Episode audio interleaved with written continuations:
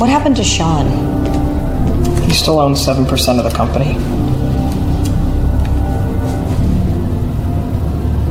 All you had all day was that salad. You want to get something to eat? I can't.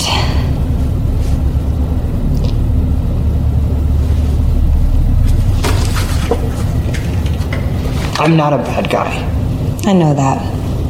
When there's emotional testimony, I assume 85% of it is exaggeration. And the other 15? Perjury. Creation myths need a devil. What happens now?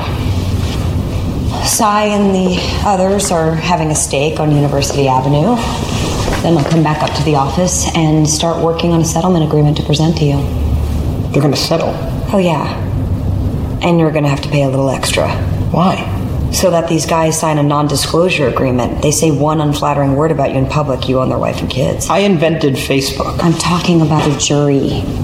I specialize in voir dire, jury selection, what a jury sees when they look at a defendant clothes, hair, speaking style, likability. Likeability. I've been licensed to practice law for all of 20 months, and I could get a jury to believe that you planted the story about Eduardo and the chicken. Watch what else.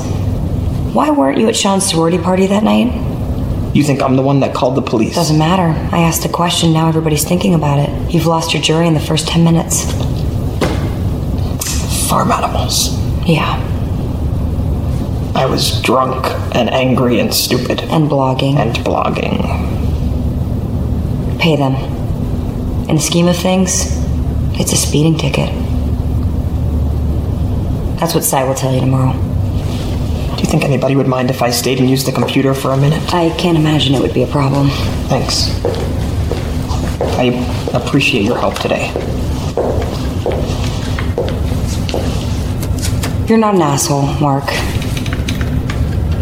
You're just trying so hard to be.